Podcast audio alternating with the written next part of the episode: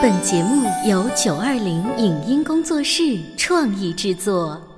潮爸辣妈节目版权归合肥市广播电视台所有，任何未经允许的传播行为均属违规。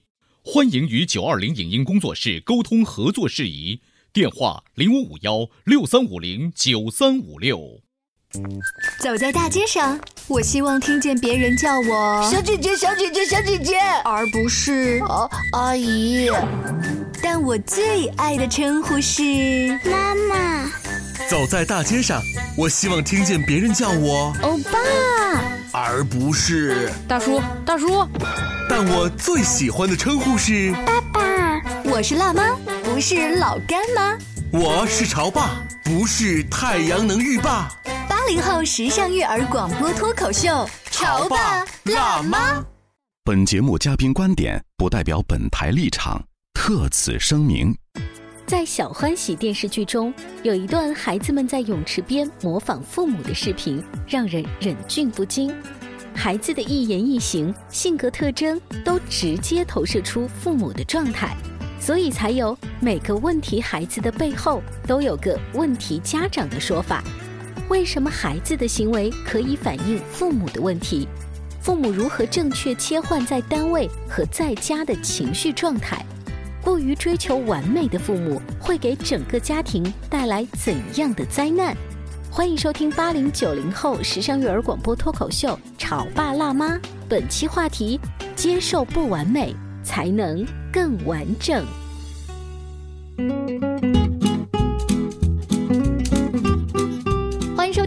听九零后时尚育儿广播脱口秀《潮爸辣妈》。大家好，我是灵儿。大家好，我是小欧。今天直播间为大家请来了省家庭研究会的副会长王世明老师，欢迎您。欢迎听众朋友，大家好，小欧好，灵儿好。王老师，就是您在家，如果今天决定要呃出去做讲座，然后打扮的漂漂亮亮的，出去之前呢，老公跟孩子会不会就夸奖你说哇，今天很漂亮？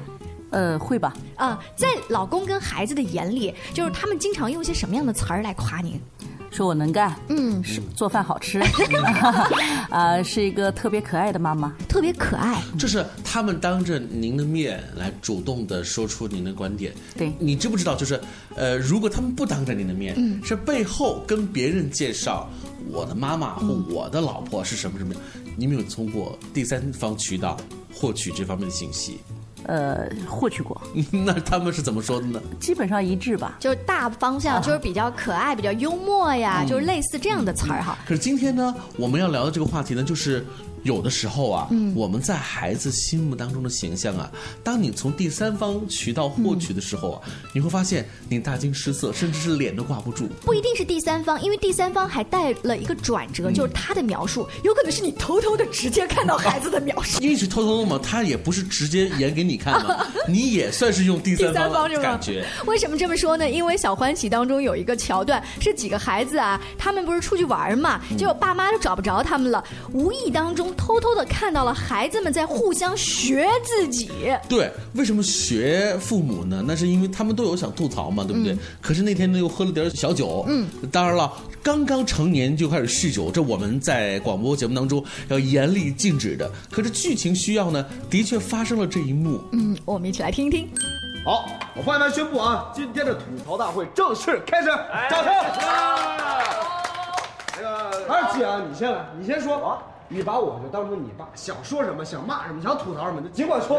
哎季胜利，不是就是不不不不，这这，哎，看这帮孩子说什么呢？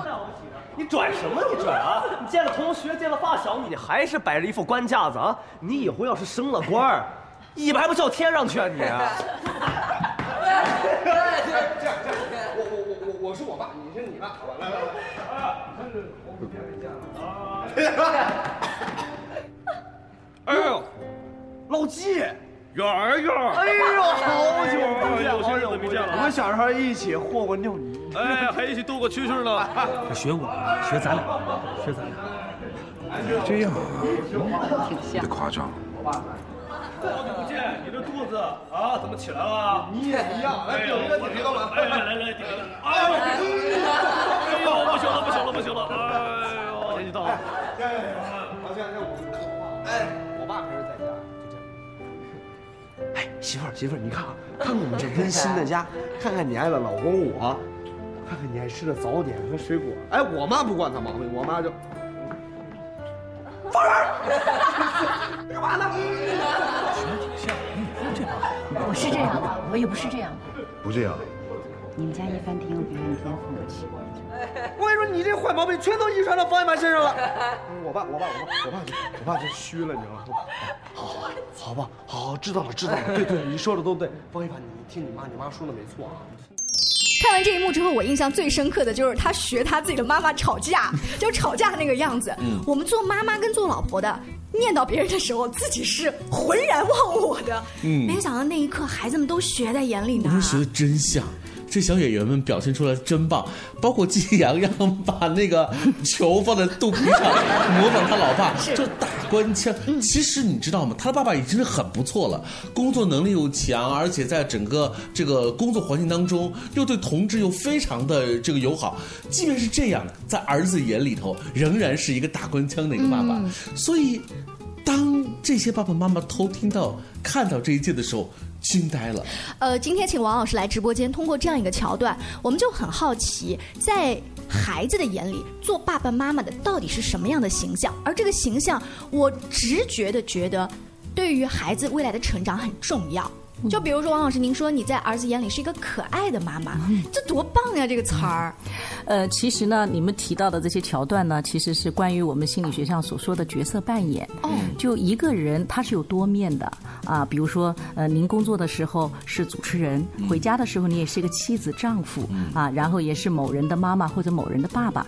那么这种多重身份呢，很可能就会导致他有不同的行为表现。嗯。那么这些行为表现，我们一般在角色扮演的过程。程当中是按照什么标准去要求他的呢？就是你做什么角色的时候，你就得像那个角色。嗯，就是你做主持人的时候，你的专业化、你的技术活儿必须得特别棒。嗯，但是你回家做妈妈和老公的时候，你就得符合一个老公的标准和一个爸爸的标准。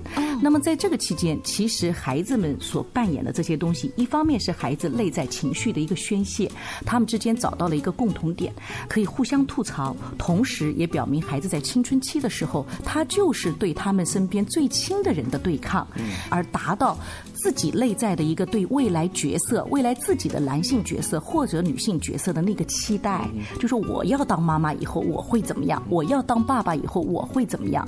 那么在这个里面，其实也反映了一个方向，什么样的方向呢？在孩子眼里，他只需要一个妈妈。只需要一个爸爸，嗯，他不需要一个当官的爹。对，呃，王老师说的非常好。我们来再回想一下孩子眼中的爸爸妈妈。比如说，对于方一凡来说，他的妈妈是什么？在哪？就是这样子一个，就是这样子一个形象的。对于洋洋来说，他的爸爸就是一个说话是这样。他们之所以演出来，是因为他们要吐槽。嗯，也就是说，他们其实非常不认可嗯这个形象，社会化的形象，也是很排斥这样的一个形象。嗯。正好应和了王老师所说的，就是这都是孩子不要的。嗯，孩子就要本应该要爸爸妈妈要。如果你就是一个好妈妈、好爸爸，还需要去演出来吗？嗯，是，其实是不需要的。就是说，回到家你要放弃你工作的身份，放弃你社会的身份，你就是一个爱 baby 的爹和娘。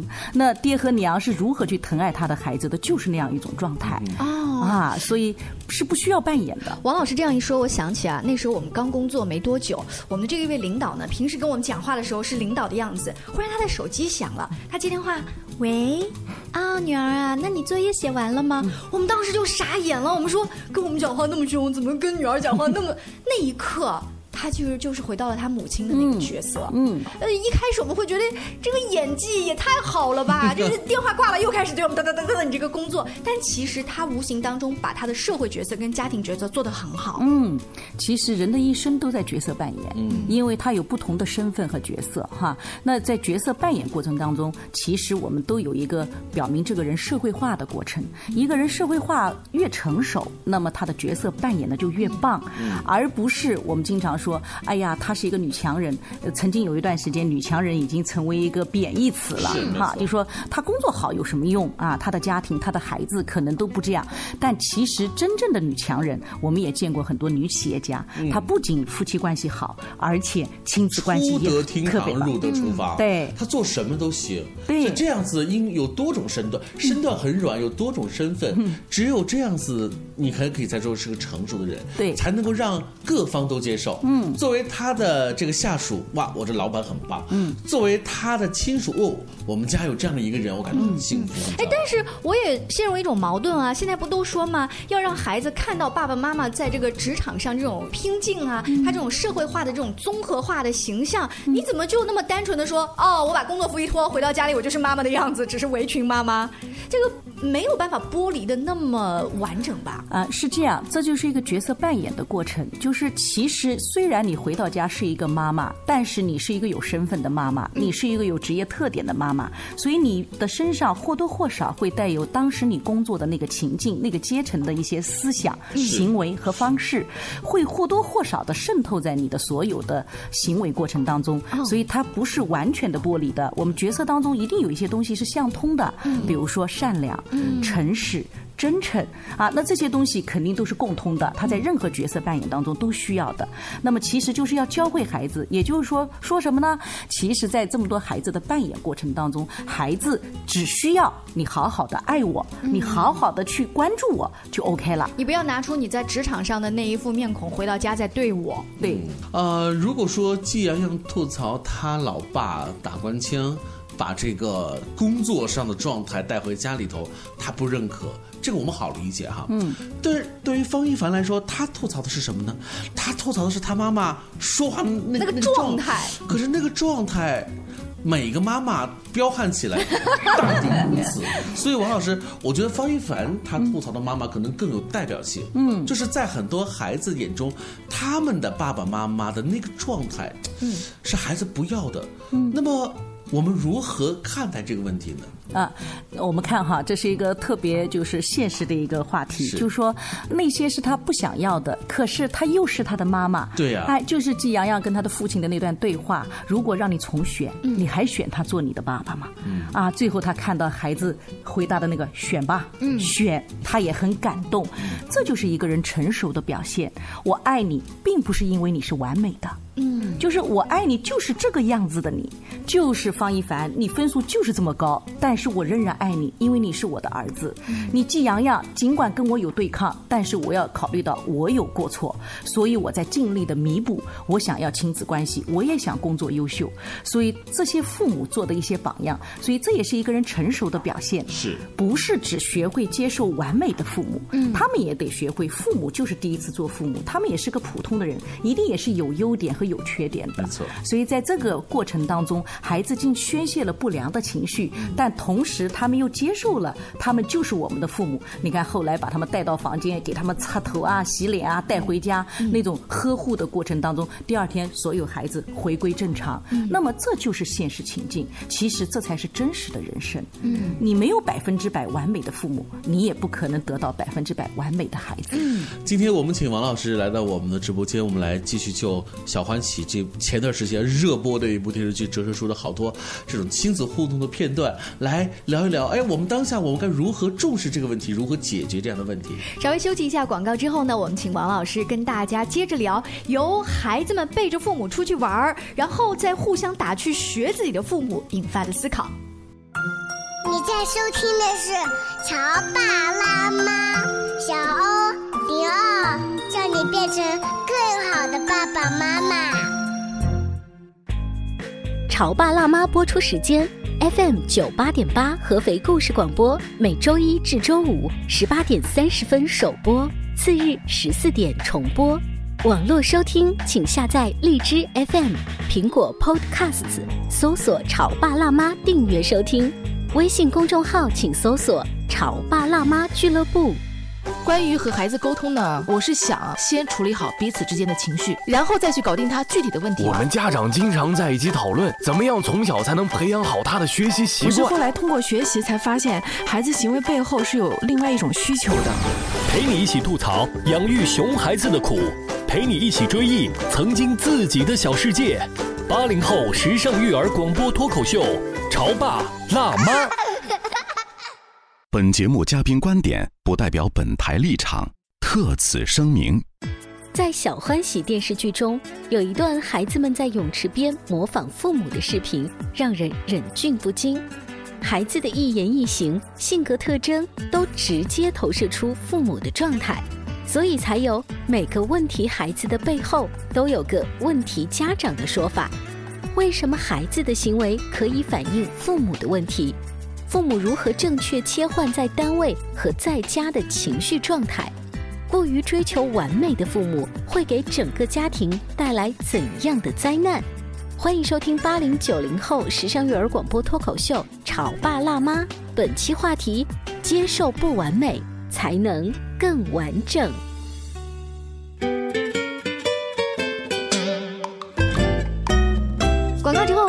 续锁定《潮爸辣妈》。小欧跟灵儿今天在直播间为大家请来了省家庭研究会的副会长王世明老师，再次欢迎。欢迎王老师。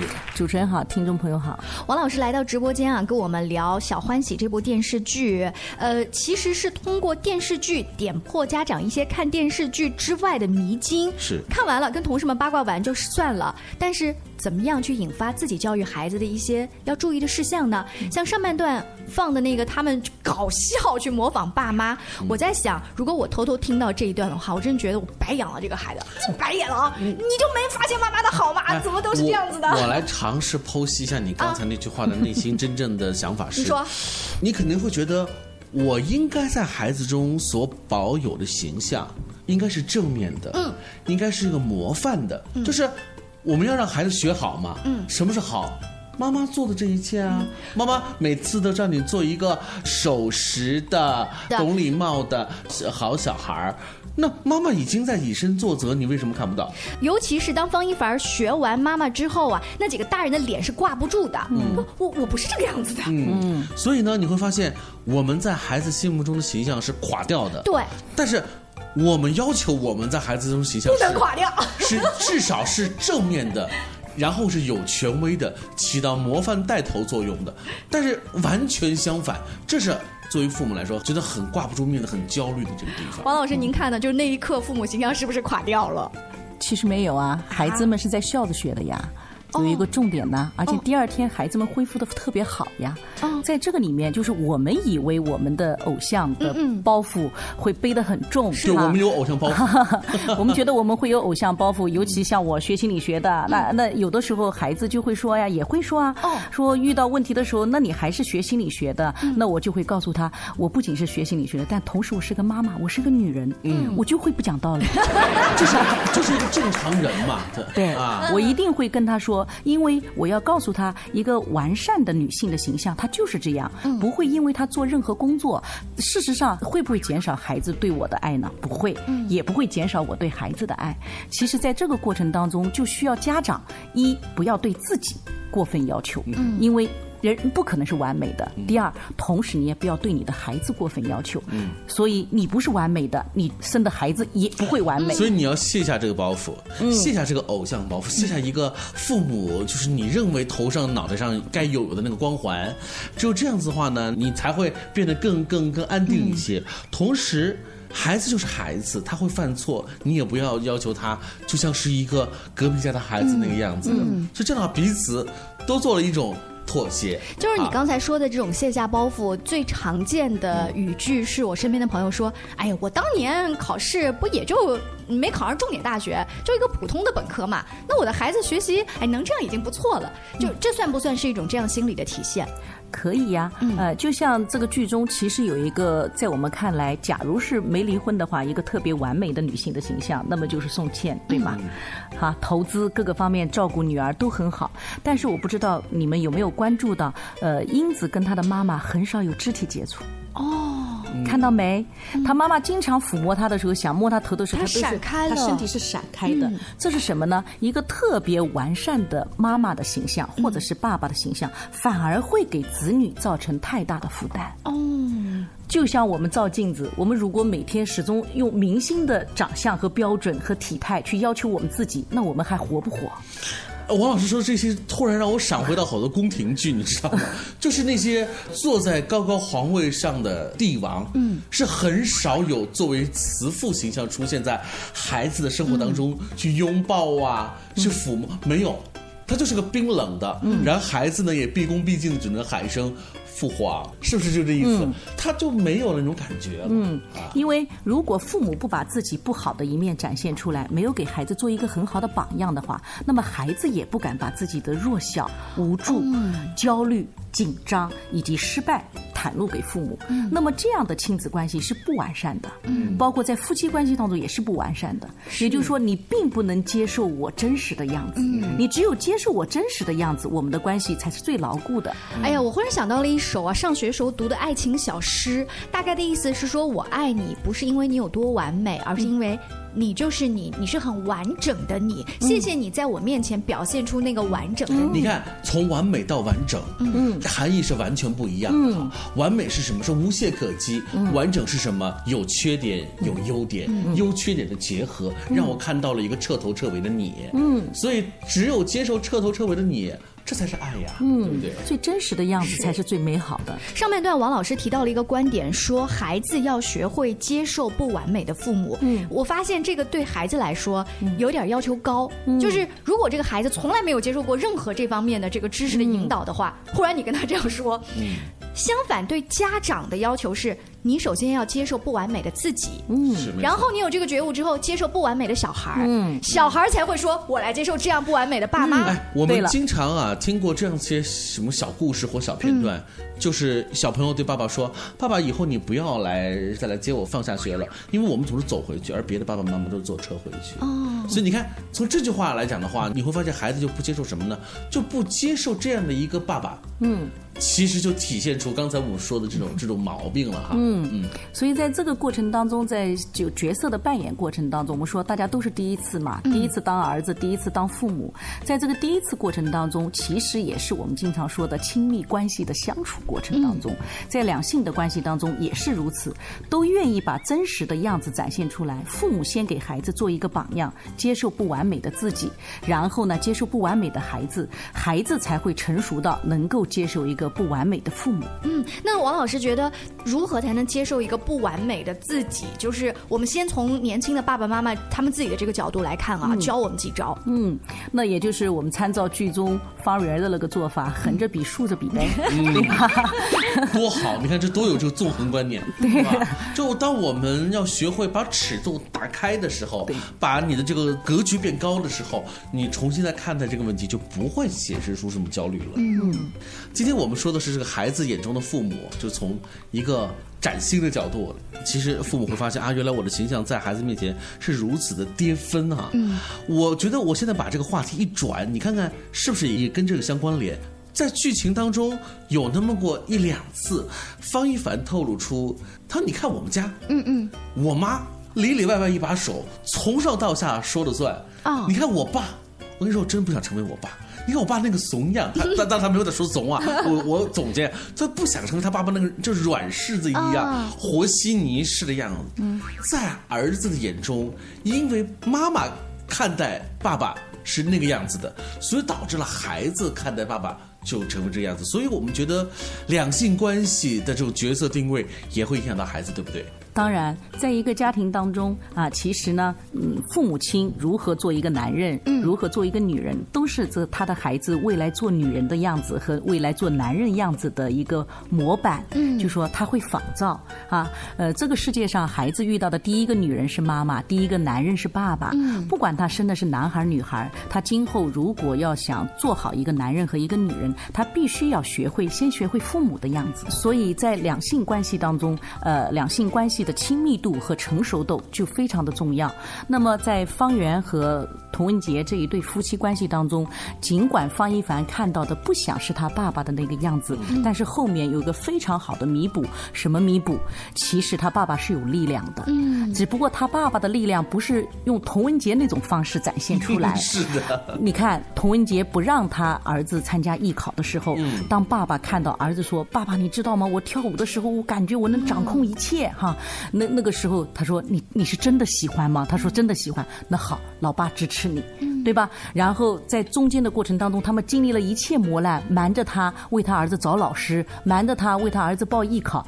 这是父亲的力量的真实的展现。或许呢，在大多数的这个世俗眼光当中，父亲的形象不应该是这个，嗯，应该是决定性的，就是那种一锤敲下去就是定音了哈。因为在大部分的家庭里面，童文杰啊，没有那么强势的情况下，这个事儿咱们就可以放桌面上去说，是不是？就是桌面上摊开了，我要支持儿子考艺考，但这不是一冲突戏剧效果吗？所以呢，爸爸呢采用了迂回的路线，嗯，反而。温柔而坚定的成为了爸爸，嗯，我觉得都可以吧。家庭当中，无论是爸爸和妈妈，嗯，有一个可以有这样的特质，就已经很了不起了。当然，这也是他们夫妻良好关系的一个展现，就分工嘛。对，尽管方一凡认为他爸爸就说主持人说的有点怂吧，但是其实方圆心里是很清楚的，他是能搞定童文杰的。哦，是的，是的。就任何时候我是能搞定童文杰的，我并不是你们表面看的这么怂，嗯，只是因为童文杰那样的女子，她不能再配一个跟童文杰一样的男子。嗯，如果那样的话，家庭的很多的联盟就没办法成立。王老师，你有没有发现童文杰自己心里也 也会？说这样的话，像我啊，我就能搞得定方圆。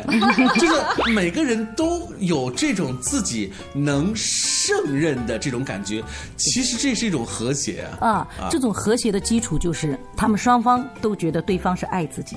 哎，呃，王老师，您说的特别好，就是他那种能胜任的感觉。但是我们现在在反观一些小年轻的家庭，他会不会不敢有这种自信？嗯，就是没有对对方对自己的爱那么笃定。嗯，他只有对对方的那个爱非常笃定的时候，他才会有这种安全感。所以就变成了什么呢？这个老婆跟女朋友呢，不停的问你爱不爱我，你爱不爱我？最后得出结论是你一点也不爱我。你说的这是不敢，还有一种在这关系当中变得不甘，就不甘于是这个样子，就做出各种各样的挑战。嗯，那你看这个关系。肯定就不怎么样了嘛，对不对？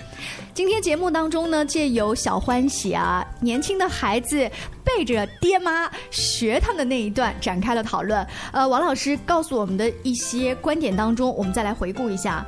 其实爸爸妈妈，不管你在社会角色当中是什么样子的地位，回到家当中要扮演成自己爸妈妈、妻子和丈夫本来的样子，以及呢，做孩子的也要学会接受不完美的父母。而这个道理，其实一开始爸爸妈妈自己先要教会自己的。你要先接纳不完美的自己和不完美的孩子。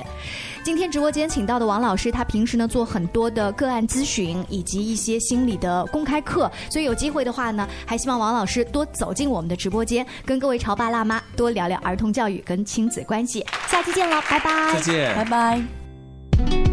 以上节目由九二零影音工作室创意制作，感谢您的收听。